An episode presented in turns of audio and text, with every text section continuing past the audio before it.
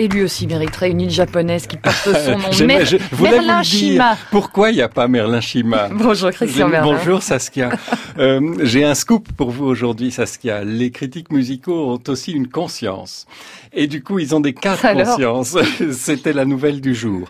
Euh, J'aimerais revenir sur La Nonne Sanglante qu'on vient de voir euh, à l'Opéra Comique. J'ai, comme d'habitude, fait la critique dans le Figaro et j'ai eu quelques remarques, des reproches. Ça, ça arrive euh, couramment. Euh, si j'ai aimé quelque chose que tel lecteur n'a pas aimé ou le contraire, je reçois des lettres, euh, ça c'est très bien. Non, là j'ai eu des reproches qui m'ont fait réfléchir parce qu'ils ne venaient pas de mauvais coucheurs, mais de gens euh, avisés et euh, qui ont un jugement qui mérite la confiance et qui m'ont reproché d'avoir un peu trop parlé des imperfections de la réalisation alors que l'objet était de s'enthousiasmer pour une œuvre qu'on redécouvrait complètement. Alors ça pose un problème de fond qui est le rôle de la critique et quel est l'objet de la critique? La critique musicale a évolué au 19e siècle. euh, on était dans la critique d'œuvre, l'analyse d'œuvre. Pourquoi? Parce qu'on était dans la création et pas dans le patrimoine. On allait écouter le dernier opéra de Verdi ou le dernier quatuor de Brahms. Et puis au 20e, on est passé de plus en plus dans une notion de répertoire.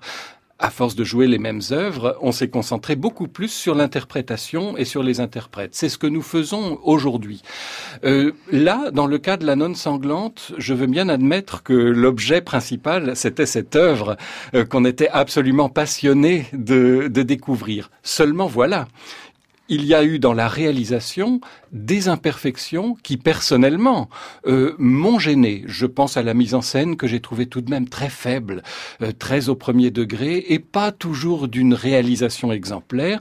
Il y a eu aussi le jeu de l'orchestre, euh, Insula Orchestra dirigé par Laurence Equilbet, orchestre que j'ai trouvé bah, souvent un peu faux, souvent assez grinçant de sonorité. Euh, je sais bien que c'est une partition complexe que tout le monde découvrait.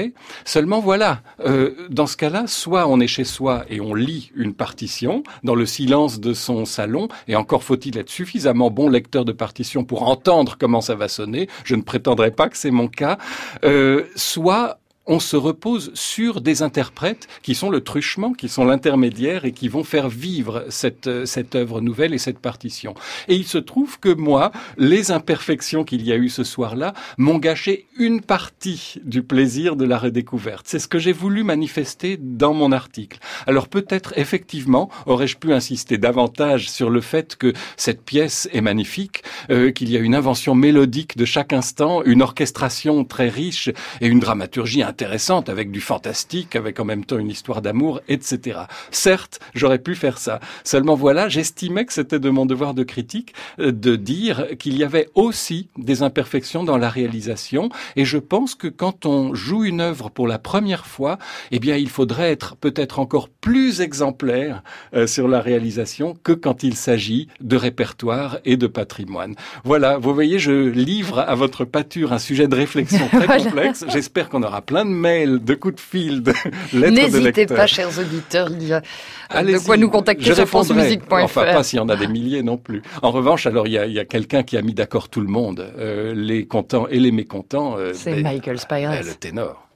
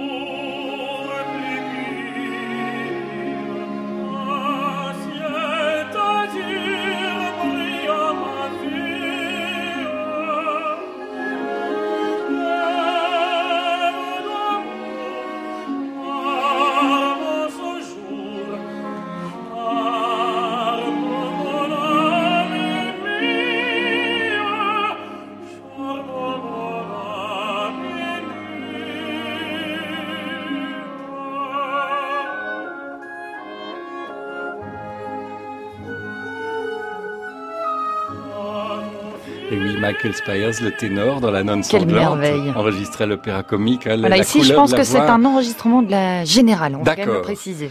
Euh, couleur de la voix, le, le sens de la ligne, le sens de la diction, du style, magnifique artiste. Quant au reste, je laisse la question ouverte. La critique musicale doit-elle s'occuper des œuvres ou des interprétations? Euh, Vous ferez une dissertation en trois parties. Mais Vous je vous la rendrai avant 9h, bien évidemment, Christian Merlin. Merci beaucoup. Merci pour cette vous, chronique. On réécoute sur francemusique.fr. Christian, bonne journée et puis à la semaine prochaine, bien sûr. Il est 7h46 minutes.